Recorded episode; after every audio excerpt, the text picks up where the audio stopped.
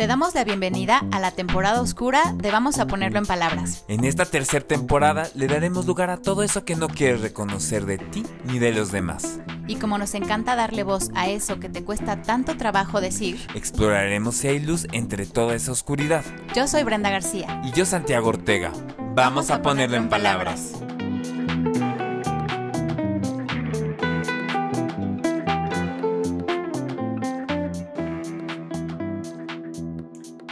Sant, ¿cómo estás? ¿Qué onda mi brand? Oye, hoy quiero hacer así, este, como un disclaimer de entrada. A ver, cuéntame. Porque eh, estaba pensando mucho en lo que hoy vamos a hablar y me gustaría que no solo se concentrara en el hecho de, a ver, ¿qué, vamos a hablar de este tema de hoy? Em, sí, desde esta parte que ocultamos, pero también desde cómo nos importa este, la alimentación, nuestro cuerpo, si el ejercicio, y tal cosa. Eh, si creen que hoy vamos a hablar solo de las personas que evidentemente tienen un trastorno o que están diagnosticadas, eh, no, vamos a hablar un poco eh, más amplio sobre el tema, porque a veces creo que pueden dejarse llevar por el título, ah, trastornos de la conducta. De la conducta alimenticia, ¿no? Y, este, y nosotros creo que, que hoy queremos hablar de algo más amplio, ¿no?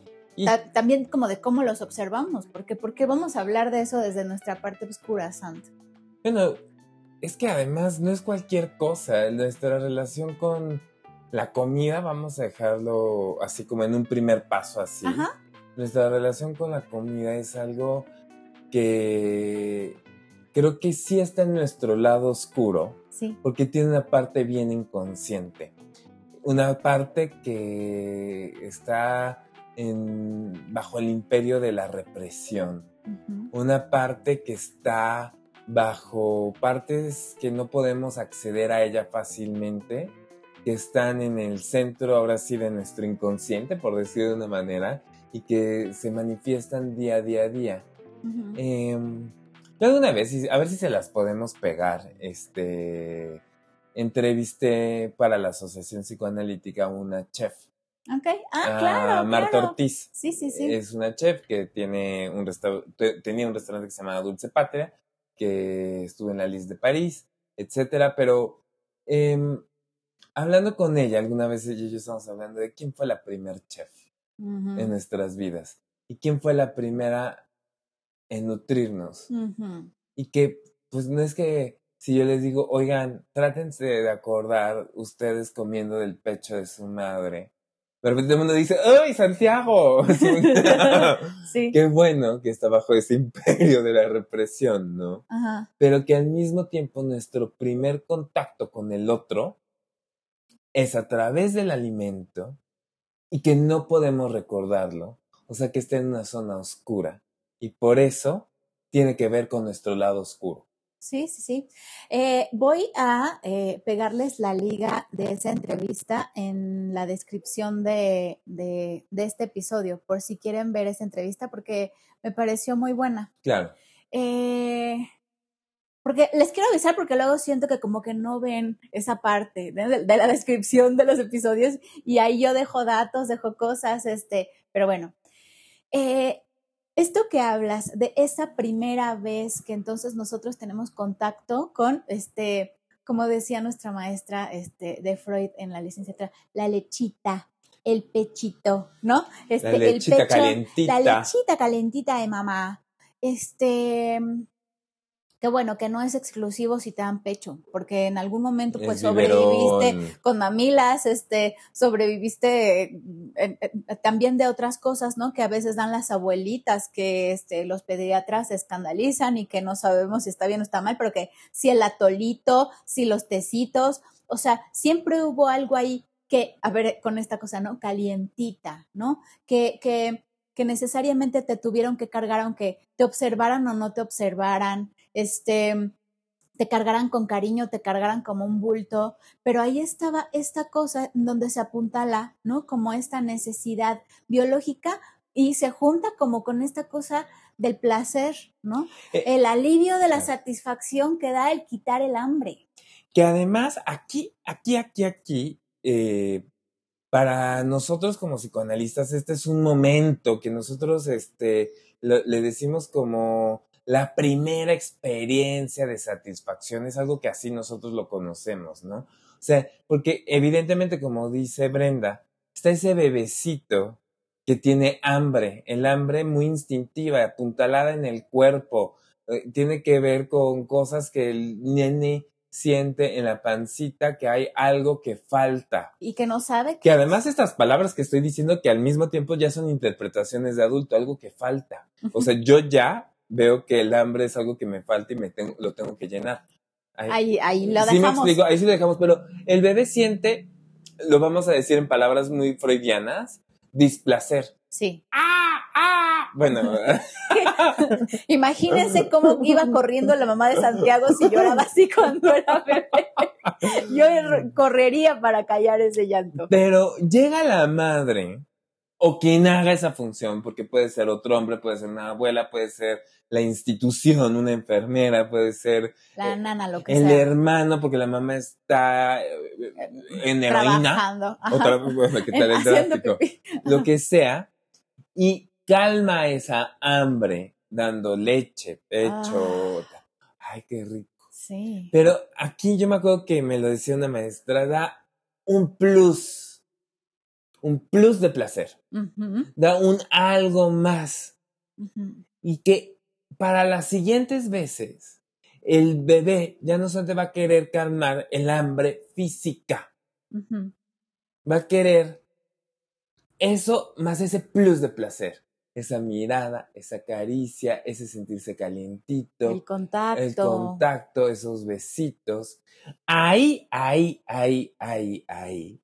O sea, eh, bueno, muchísimos autores hablan, el mismo Freud, La Planche, etcétera, como ahí es cuando La Planche lo dice, la perversión del instinto y se convierte en la pulsión y que vamos a estar buscando siempre un poco más y un poco más, un poco de plus de placer y que somos seres deseantes y que si no estamos deseando, es que estamos muertos, que siempre vamos a querer ese plus de amor, esa primera experiencia queremos esa caricia extra, que nunca la vamos a alcanzar porque ya se perdió, pero que nos mantiene en la vida queriendo más y más y más. Y aquí va a haber una variedad de cosas, porque ya vamos a entrar en terreno de psicopatología, pero en terreno de personalidad, pero en terreno de mil cosas. Pero ¿cómo queremos? O sea, nuestro primer contacto sí, bueno, hay autores que van a hablar que es con la piel, pero sí tiene que ver la nutrición.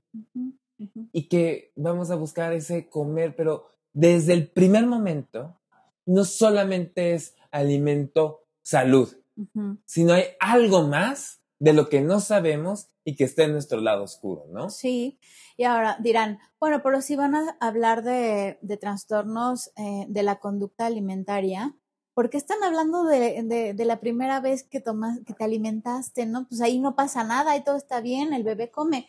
Ojo que hay bebés que entran en anorexia. Claro. Ojo, ¿eh? Y también em, esta cosa que entonces eh, las y bebés muy voraces. Claro, bebés también. Bebés que todo el tiempo tienen que estar pegadotes al pecho y que no o sea, hay mil. No le dan aire, no espacio a otra cosa. Exactamente. estar pegados este, al pecho pero eh, van a decir, no, pero esos, esos problemas empiezan en la adolescencia seguramente, ¿no? Porque entonces, este, si las revistas, ay, las revistas, ¿no? Bueno, ahora... Que si Calvin Klein en el 2000 sacaba modelos bien flaquitas. Claro, ¿no? Que si Kate Moss, este, que si entonces, este, ahora... Eh, las redes sociales, la otra amiga, ¿no? La que siempre este, es como esa chavita entre las amigas que, ah, yo soy perfecta, soy muy bonita y todas quieren ser como ellas, o sea, esta imagen y tal cosa. Eh, bueno, sí, sí, la adolescencia y hay un montón de cosas que se ponen ahí, pero también hay eh, esta cosa a lo largo de, de, la infancia en donde vemos niños eh, y niñas que entonces em, no comen, ¿no? O este, yo me acuerdo perfectamente estar sentada a la mesa de mi abuela con, em, con mis primas, que les mando un saludo, hola Viole, hola Azucena. Sí, las dos tienen nombres de flores y se apellidan Rosales. Perdón si las van a estoquear por ahí. Este, pero entonces es Violeta Rosales, Azucena Rosales. Y entonces eh, estábamos así, con una me llevo tres años y con otra cinco. Y estamos ahí este, en la mesa y mi eh, abuela nos servía Ah, mi, mi, abuela muchas veces hacía este, sopa de mm, espinacas con papas, que para mí sigue siendo mi favorita.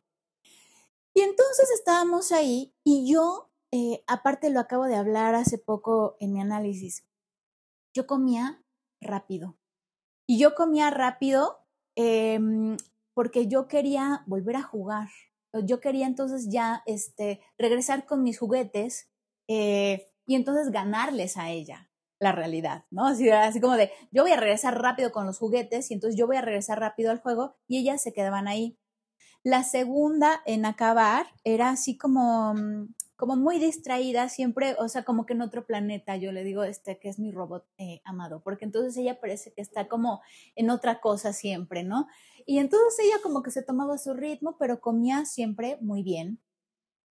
Y la última en, en acabar en comer siempre era mi prima Violeta. Siempre, siempre, pero dos horas, Santiago, sentados. O sea, yo quiero saber cuántas mamás que nos están escuchando tienen ese hijo que se tarda y se tarda. Y la mamá, come, come, no te levantas hasta que no acabes de comer.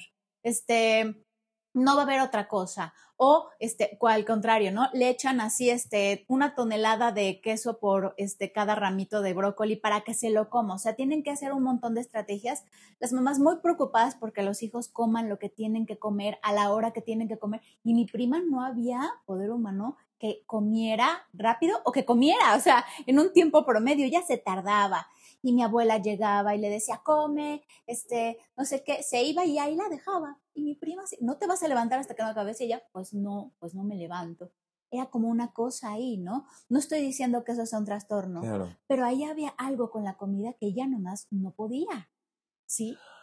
Ahora, y, eh, perdón, perdón, Y ahí hay como castigos, ahí hay como este, cosas, o sea, que las mamás, o, bueno, los cuidadores, los, los que están a cargo de los niños, hacen un montón de cosas y ahí hay una reacción también con la conducta de, de, alimentación de ese niño. Claro. Y algo manifiesta también esta cosa. Los niños que comen muy, muy, muy, muy rápido, los niños que comen súper lento o que de plano no comen. Claro. Y ahorita tú te fuiste, por ejemplo, a adolescentes y niños. Pero yo por eso decía, eh, tiene que ver con el lado oscuro de todos los seres humanos. Yo me fijo mucho, digo, a mí me encanta comer. Siempre me ha gustado muchísimo. Sí se habían dado cuenta que a Santiago le gusta la comida. y, me fijo mucho en cómo la gente come y cómo disfruta o no disfruta la comida. Y, me llama la atención cosas que he visto, este, eh, eh, ¿qué tal yo ahí de curioso? Pero gente que me ha dicho, Santiago, es que, por ejemplo, da igual el orden, si todo va al mismo lugar. Y yo, ¿cómo que da igual el orden? No da igual el orden, querido, querida. O sea, o gente que te dice, híjole, para mí, esto ya me llama la atención, comer es un mal necesario. ¿Qué? Sí, literal, me lo han dicho y, eh, o sea, y no estoy hablando de consultor, estoy hablando de amistades. Y yo... Oye, pero esto se puede también... Eh, llevar a la sexualidad. Claro, pero justo, porque también se puede hacer un, en un momento, en un episodio hicimos como un, dime cómo amas, después hicimos, dime cómo trabajas. Dime cómo comes. Sí, ¿no? Sí, por supuesto. O, por ejemplo, este, esta gente que, o sea, me llama mucho la atención, me dijo, es que necesito tener esta sensación de saciedad, tengo que estar lleno. O gente... Que lleno no es lo mismo que satisfecho.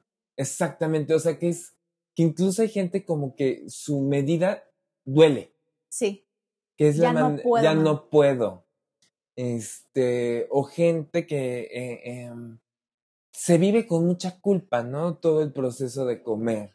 Y que, eh, este, yo en algunos momentos de mi vida hasta he tenido aplicaciones, ya sabes, en el celular, MyFitnessPal, y voy oh, apuntando todo lo que voy comiendo y de repente, chin, ya me comí tal que habla ya me pasé de un, de un, macronutriente. O, o, o quien, este, no sé, o sea, como... Eh, em, esto me llama la atención y eso se lo he escuchado también a pacientes y cosas así. Es el mismo menú todos los días de su vida, no hay variedad.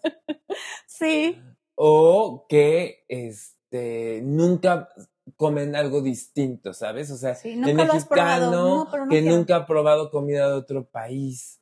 Este, no, nada más los tacos, los tacos o, tal. O gente que solo come como comida muy de su mamá, si me explico, y, y, y, no, no puede degustar otro tipo de cosas. Entonces, fíjense cómo todos, nos guste o no, tenemos una relación directa con la comida.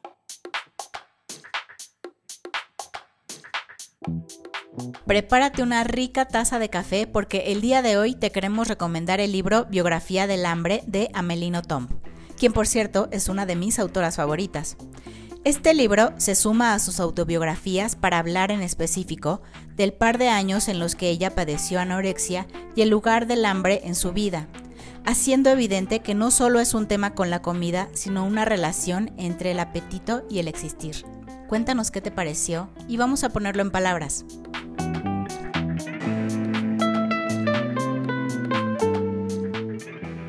Tenemos una relación directa con la comida y muy particular, ¿no? O sea, tenemos algo, o sea, ya sé que yo lo he dicho hasta el cansancio, pero por algo no somos leones, que entonces decimos, hay hoy una jirafa, mañana este, una, cebra, este, o sea, el león va a comer lo que haya, ¿no? O sea, la presa que esté ahí enfrente se la come y nosotros no.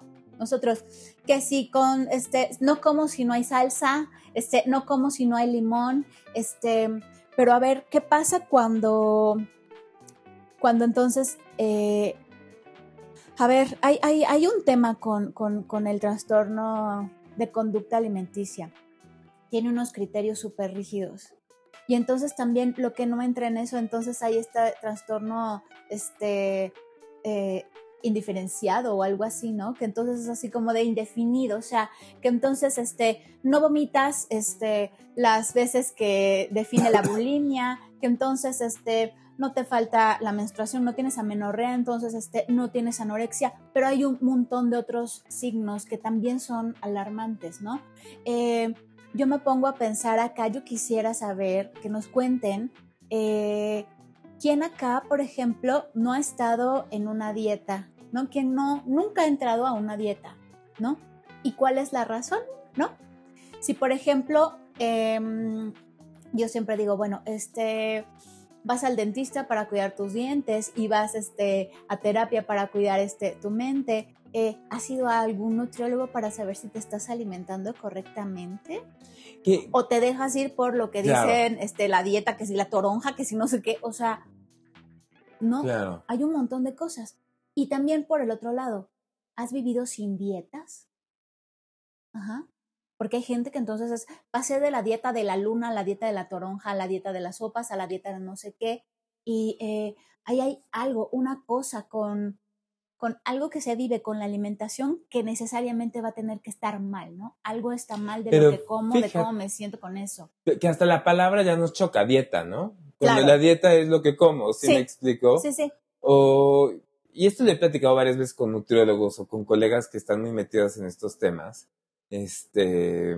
Sí, tal vez tuve que haber dicho con algún tipo de restricción. Exactamente, o sea, como e, esta cosa de hay gente que se pesa eh, diario.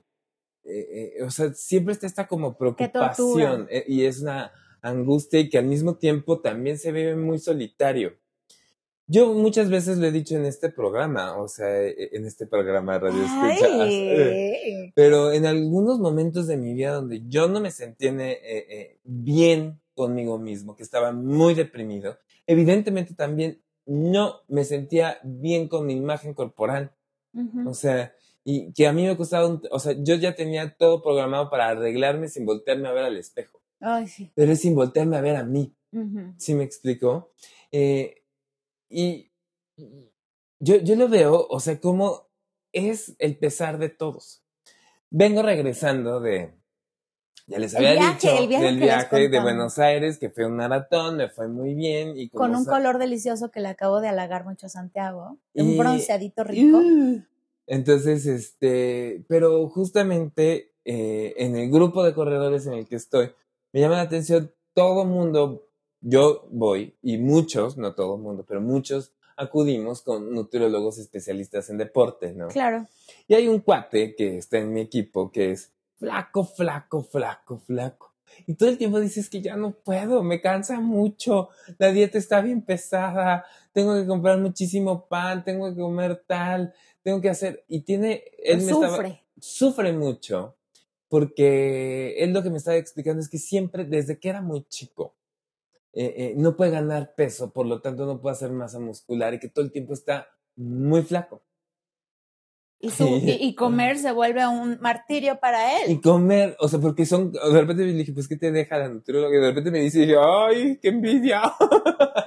pero, pero, no, o sea, pero no, en muchos sentidos, o sea, y, y cómo, o sea, ese es a lo que voy, este es así como el típico ejemplo. La comida tiene esa parte de, de, dificultad en, en, sí para todos, ¿no? O sea, ahorita dijiste de las partes de restricciones. A mí me, o sea, por ejemplo, a mí lo que yo veo son, ¿qué creen? Los pósters. y, y, y, para mí es así como, ¡ay! o sea, me aprieta la ropa. O sea, se me antojan todo el tiempo y es una cosa así que además, o sea, como que ir aprendiendo a entender de que yo me, o sea, llevo por lo regular de lunes a viernes como una manera en la cual a mí me gusta estar como eh, conforme a mis horarios del trabajo, como mi rutina de vida, etcétera, algo que voy comiendo y los fines de semana que son más relajados me dejo llevar. Sí me explico, pero yo ya estoy diciendo cómo me cuesta trabajo a mí. Y que al mismo tiempo yo estoy escuchando a adolescentes, adultos y chamaquitos que te están hablando de su relación de la comida y que a ellos también les cuesta trabajo. O sea, lo que voy es, es un tema que se juegan mil cosas, lo restrictivo, lo no restrictivo. Hoy yo sé que los nutriólogos y las psicólogas que están muy metidos en estos temas hasta, y yo diría que nos, nos den muchas clases del lenguaje que se tiene que utilizar, etcétera. Pero eh, eh, muchas cosas que hemos aprendido eh, en los últimos tiempos em, porque no es fácil nuestra relación con la comida. Es algo que parece que damos por sentado, ¿no? O sea, el problema es si comes mucho o si comes poco, ¿sí? O sea, acá si lo podemos así como poner así, este, a, grosso modo es, ¿comes mucho o comes poco? Pero, pero también es, justo lo decías hace rato, ¿no? Y yo lo, lo señalaba en esto, ¿cómo comes? ¿Lo disfrutas o lo sufres? O sea, es algo que, este, de manera estandarizada, pues, tres, tres veces al día, ¿no? Este, desayuno, comida y cena. si entonces, si haces tus colaciones, si cuántas, si tal, pero, pero es esta cosa, ¿lo sufres o lo disfrutas? Esta cosa que también se, se, habla mucho, ¿no? Este, si entonces em, lo haces de manera equilibrada. Y no, no nada más me refiero a esta cosa del plato del buen comer, ¿no? Que dicen este, los nutriólogos. Y que tenga muchos este, colores. Exacto, Que, sea, que sea colorido, que sea variado, ¿no? Este. Balanceado. Ajá. Este, este equilibrio también en el que pareciera que o caes en la ortorexia, ¿no? De entonces todo orgánico, súper limpio, súper natural, súper de origen, no sé qué, y un chocolate es la perdición, lo peor que puedes hacer, el azúcar es este, el diablo, este, que si las grasas, que si el carbohidrato, que si las harinas, que eso que, o sea, y entonces vas a un lugar, a un restaurante y de plano prefieres, este, tomar agua y ya, ¿no? O también esta cosa, que entonces eh, caes en, eh, llevo toda la semana comiendo este súper limpio, como, eh, ¿no? Este, y estoy haciendo comillas, y entonces, este, te vas eh, a comer eh, cinco hamburguesas, este, 80 pesos, te das un atracón, ¿no? O sea, ¿cuál, cuál, cuál? Yo, yo siempre me pongo a pensar, ¿cuál es ese equilibrio? ¿Realmente se tiene que alcanzar un equilibrio con la comida o tendrías que sentirte como cómodo con lo que comes? O sea, o sea, que puedas, ese equilibrio tal vez tendría que acercarse más a poder comer sin culpa, ¿no? Y con placer. Exactamente. Y, que es difícil. O sea, ahorita me quedo pensando, ahora que yo hago pasteles y que luego me piden mis amigos que si les hago uno y que si se los vendo, etcétera. Pero espérate, a ver, pausa, pausa. Tú, tú, tú acabas de terminar este, diplomado. tu diplomado. Y mi pregunta siempre era, porque, a ver, Santiago cada sábado subía 80 cosas que había aprendido ese sábado. Y yo decía, ¿qué hace Santiago? O sea, se lo dividen, este, ¿cómo le hace con todo eso? Porque sí, yo lo dividimos. Pero yo decía así como de, ¿cómo le hace Santiago? O sea, cada fin de semana tiene así, este, la fuente de este. Mil pasteles, nos lo dividimos y yo regalaba mucho. Ajá. Pero, o sea, y tengo varios amigos de, oye, Sant, porfa, haz este, algo más light. Y, tengo una amiga, tengo una amiga, Alma, otra vez besos, que se ataca de risa porque cada vez que voy al súper compro kilos de mantequilla, sí, kilos de mantequilla, le mando fotos así. Amo la mantequilla, es mi mejor amiga. Pero, y, siempre luego me dicen, ay, hazlo algo light. Y yo sí, no quiero, mis pasteles no son light. Búscalos en otro lado, si me explico, me gusta que sean así tengo que aprender porque a mucha gente le gusta y todo esto, pero ahorita... Voy a, voy a poner, no tienes que... Bueno, no, hay, ¿Quieres aprender? Va. No, la verdad no quiero aprender, la verdad no quiero aprender, porque además hay, pastelerías, hay pastelerías especializadas en todo eso. Pero sí, esto lo quería hacer como vínculo a la gente que sí tiene una restricción médica de cierto tipo de alimentos. Estoy pensando diabéticos, por ejemplo. Para empezar estoy pensando como, o yo no lo sabía, pero por ejemplo tengo dos conocidas eh, que son nutriólogas que están más en el área de investigación y que trabajan con tipo de enfermedades inmunológicas, este, muy específicas que tienen que tener una dieta de ciertos síndromes, trastornos, enfermedades, este, no sé muy bien cuáles, que tienen que tener dietas muy, muy específicas, si me explico. Y que ahí es una cuestión que se está jugando la vida eh, eh, eh, del sujeto, si me explico. Y que al mismo tiempo es así como, ahorita que tú decías, este, se disfruta, hay placer, o es el instinto de sobrevivencia el que está actuando, me explico. Ajá.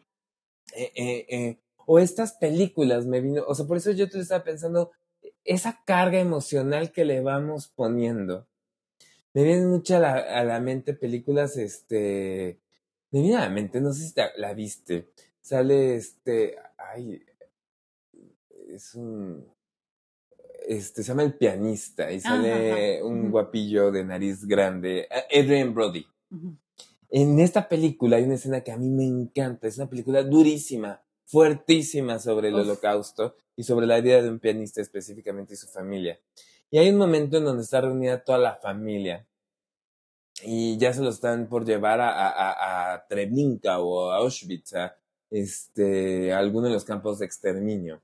Y, y, y, le compran a un niño con todo el dinero que ya tenían un dulce. No si te ah, acuerdas, y era la madre, el padre, la abuela, este, y las hermanas, y lo dividen en seis. Y cada quien agarra un fragmento de, de, ese dulce. Y a mí se me hace una de las escenas más hermosas que he visto en una película tan cruda como es El pianista. Y, y, y, que al mismo tiempo ese dulce significaba esa unión familiar, esa unión que no volverá a ser. Después los matan. Excepto, digo, no voy a adelantar mucho de la película, pero va a haber una separación brutal. Y, y, y, y, y tal vez representa el placer, el compartir un montón de cosas. Algo así. O sea, como la, la, delicia de estar juntos, de vivir. O sea, es que todo lo que se pone en la e, comida. En, la comida. O yo me acuerdo alguna vez, poco tiempo después de que muriera mi abuela, con quien yo crecí, la que me enseñó a cocinar. Eh, o sea, mi abuela, mi bola, que eh, yo dormía con ella y teníamos una relación, o sea, para cuidarla eh, muy cercana eh, ella le gustaba mucho tomar chufa. Y un día, chufa, chufa, es como ah, horchata, como agua de arroz y lo venden en la europea, ah, agua de chufa. Y, y hacía salpicón. Y un día, inconscientemente, vean la fuerza del inconsciente, y por eso está en nuestro lado oscuro nuestra manera de comer. Voy regresando al consultorio, acaba de pasar Y dije, ay, tengo ganas de salpicón. Lo hacía delicioso mi abuela. Compro que la carne, que el cohete, que ta, ta, ta, la lechuga, el jitomate, las tostadas, el limoncito, aceite de oliva, el orégano. Y había pasado por la europea y compré una chufa. dije, ay, sí, que quién sabe qué. Lo pruebo y dije, mi abuela se murió hace unas semanas. ¡Wow! Y me suelto a llorar. Pero es ese vínculo materno que mi abuela también realizó, que ella también me daba de comer, que ella también me amó, que ella también me cuidó, que se despertó en una probada.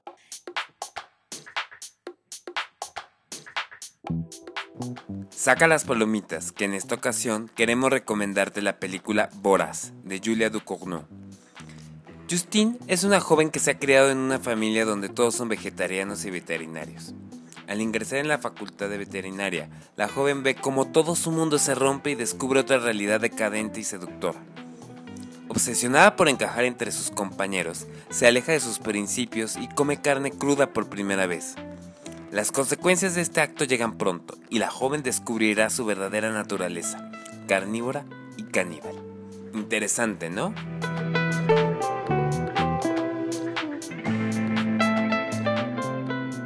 Que tal vez tu abuela entonces no solo te nutrió con salpicón y chufa. No, por supuesto que no. La, el alimento no solo nutre el cuerpo, o sea, nutre también otras cosas, te nutre emocionalmente. Y ahí entonces, para entrar en esta última parte de este episodio, podemos entonces ya hablar de por qué eh, esta parte de la alimentación se vuelve un trastorno. Y, y, y retomo con una anécdota de mi abuela. Mi abuela, este, cada vez que yo me ponía a dieta, ella se preocupaba mucho.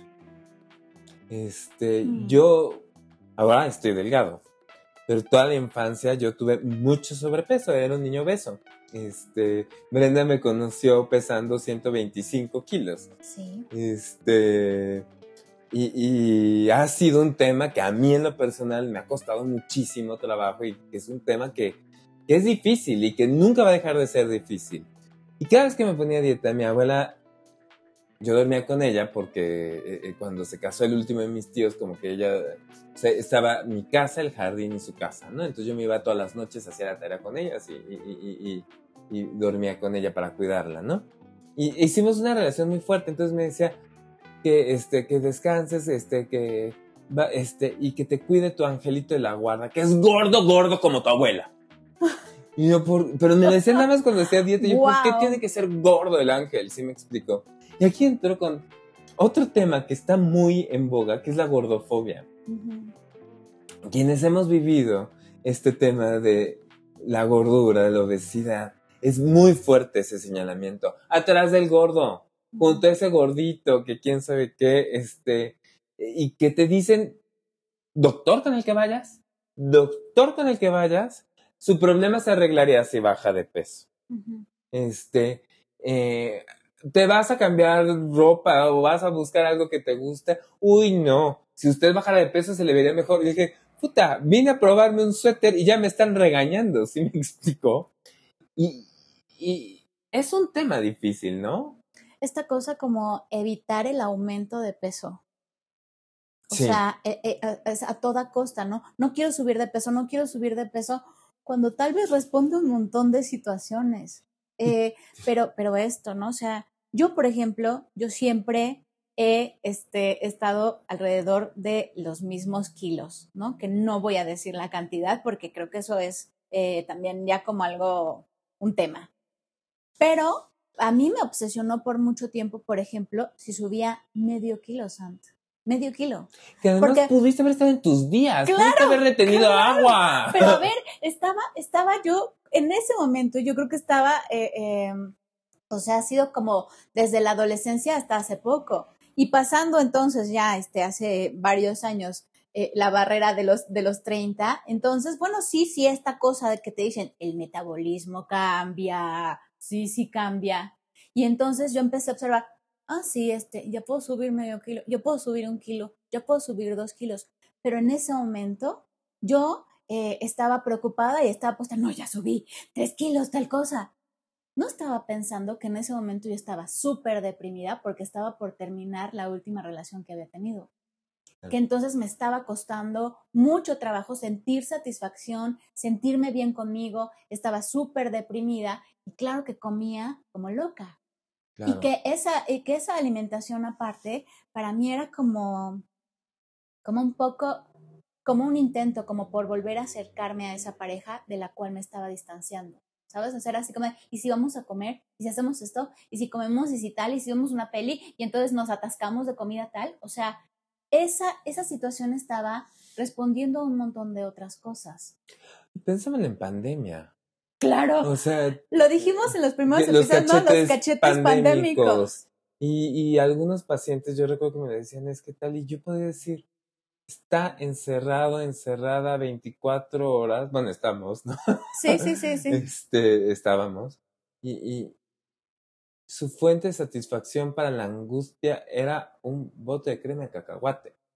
¿Sí que creo que muchos, muchos nos pusimos a hornear también, ¿no? A comer en la pandemia. Bueno, yo horneaba y se lo daba el portero. Y ahí empieza, en la pandemia fue cuando dije, ay, quiero estudiar algo de repostería, quiero estudiar algo de repostería. Fíjense, o sea, de una cosa de angustia en donde terminó. Pero eh, pues yo le estoy pensando en algún momento también de mi análisis, después de un año bien difícil que yo le decía a mi analista, es que pasó esto, pasó esto, pasó esto, y me dijo, o sea, y dije, y este año subí tanto, y me dijo, pues kilos de vida, ¿no? Kilos de resistencia. O sea, ¿qué es eso? Me dijo, era lógico que tenía que expresarse en algún lugar. Son kilos de vida. Y fue quitarle esa cosa como este... Es que es justo el peso que se le da el peso. al peso. O sea, eh, em, nos es muy fácil juzgar a alguien, por ejemplo, que tenga sobrepeso, pero al mismo tiempo no lo dejamos disfrutar y vivir en su cuerpo como, como, como es.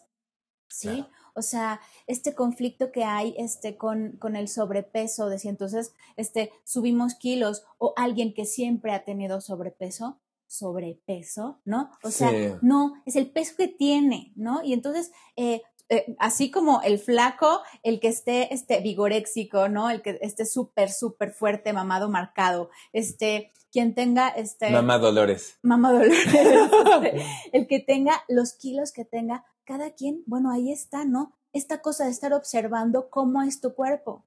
Que ahí creo que también entra la mirada del otro. Te ves flaco, te ves gordo, te ves muy bien y no saben por lo que estás pasando. ¿Por qué tenemos? ¿Por qué siempre hacer referencias al cuerpo del otro? Ajá. Y además, o sea, yo, yo varias veces, la otra vez fue una reunión y, y de repente, Santiago, estás muy flaco, estás muy flaco, estás muy flaco, y yo, yo no te estoy diciendo que estás mal cogida. O sea. te ves más, te ves mal cogida.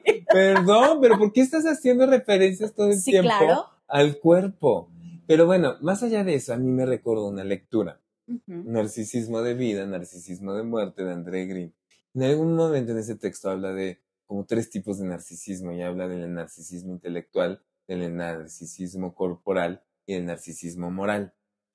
Pero a mí sí me llama mucho la atención como cuando eh, describe un poco esta parte del narcisismo corporal, gente, él dice que está muy lastimada, muy rota eh, eh, psíquicamente, con unas carencias melancólicas, una huella melancólica muy fuerte, de donde se pueden agarrar es de sí mismos apuntalado en el cuerpo. Entonces, vemos estos cuerpos estructurales eh, eh, eh, esta gente como que inviste el cuerpo, las dietas, el gimnasio, lo deportivo, unos cuerpos magníficos y que al mismo tiempo empiezan a señalar el cuerpo de los otros. Y este está gordo, y este está gorda, y este está raquítica, y este no se ve en el gimnasio, y este, este, y es esta como muchas de las conflictivas narcisistas.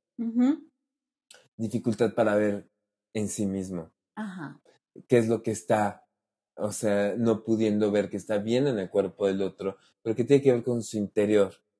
Que quizá en el cuerpo ha formado una cáscara dura, hermosa, bella y que quieres hacer así, pero que por dentro están eh, eh, eh, muertos por dentro, si me explico. Sí, una fragilidad. Una fragilidad que, que, yo los veo en el consultorio y digo, sí. El trabajo va a ser duro cuando se empiece a abrir esta, esta, esta cáscara, ¿sí me explico? Y por eso también yo quería decir, hay que tener mucho cuidado con las lecturas de colegas nuestros, de nutriólogos, de todo esto, como que luego son muy simplistas respecto al tema de trastornos de la conducta alimenticia, sobre la comida, casi casi de alguien está gordo porque se está protegiendo de algo. Sí, estás gordo, estás mal. Eh, eh, o está flaco porque tiene una cuestión de pulsión de muerte ahí em, imperiosa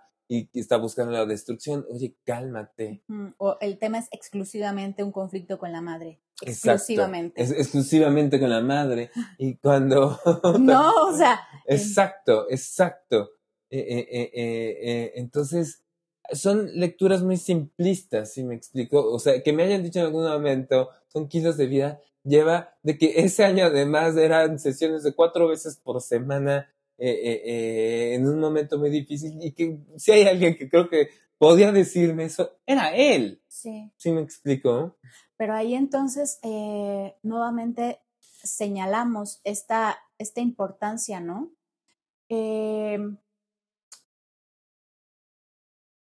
hay un lugar en el consultorio, hay, el consultorio es el espacio para hablar de como en ese momento en el que, en el episodio de la temporada pasada en el que tú decías, no, no tengo una relación con mi cuerpo, soy mi cuerpo.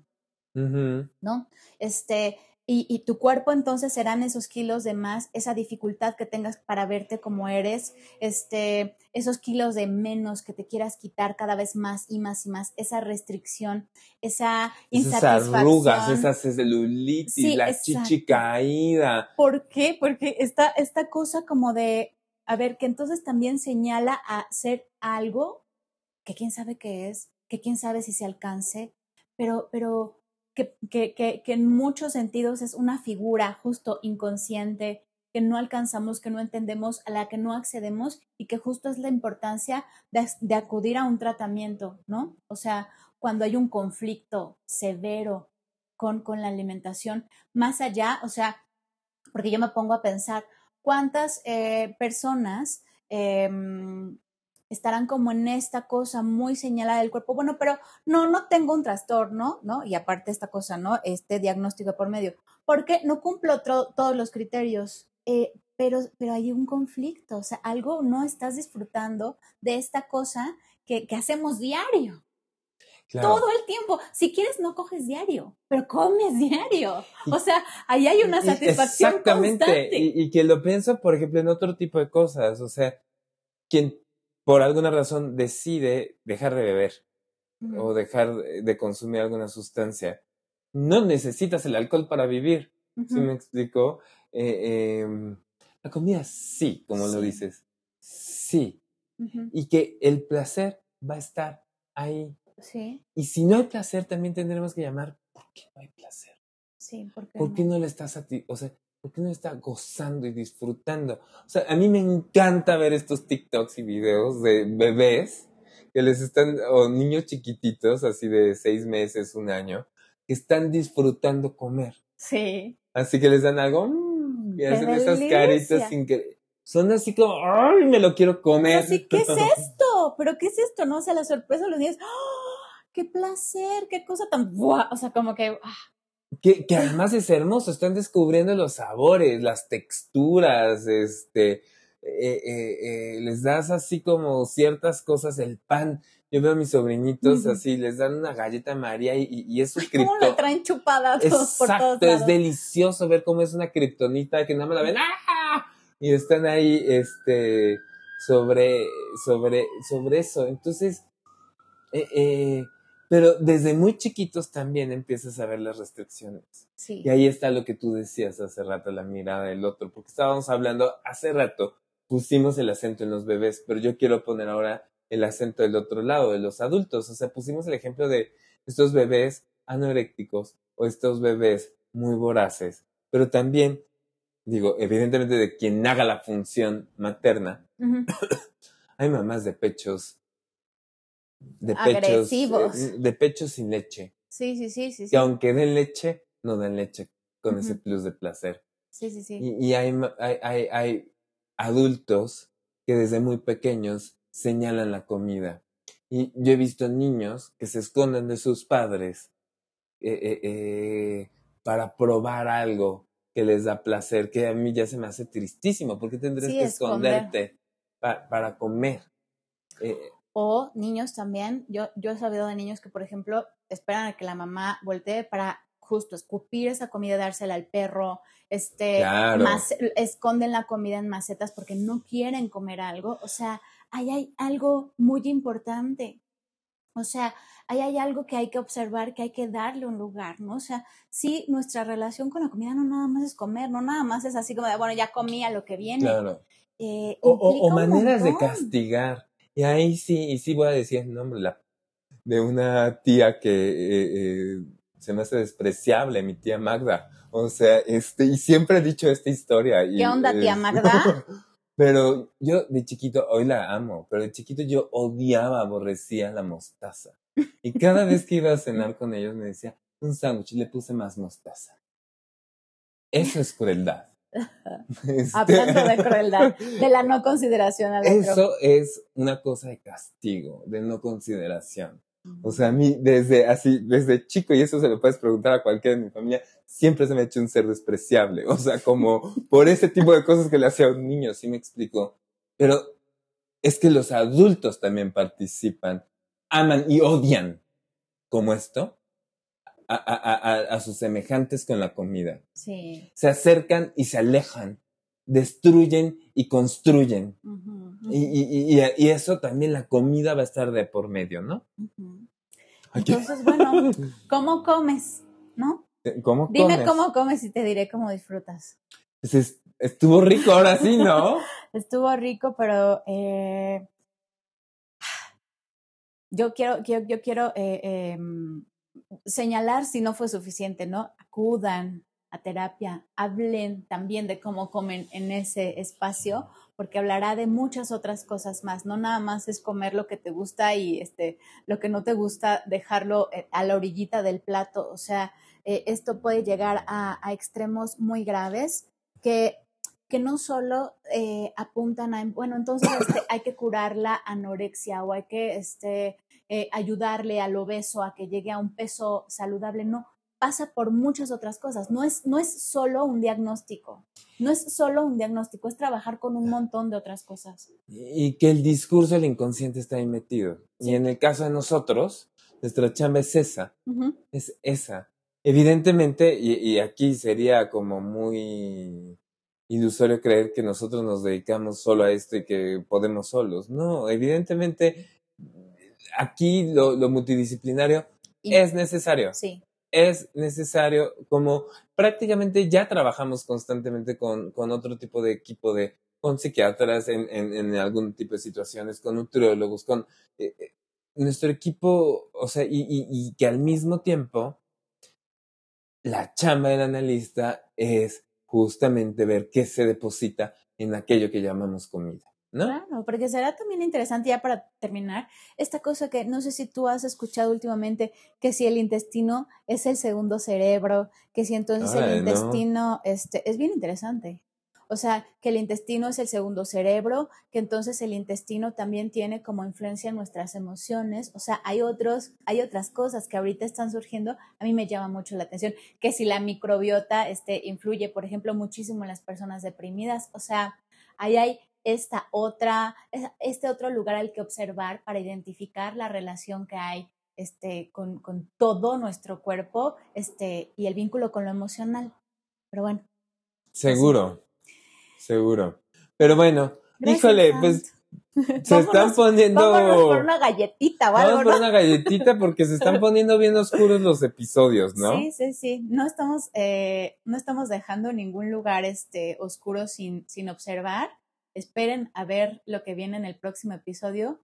Muchas gracias, Sans. Nos vemos, Brent. Bye, bye. Bye.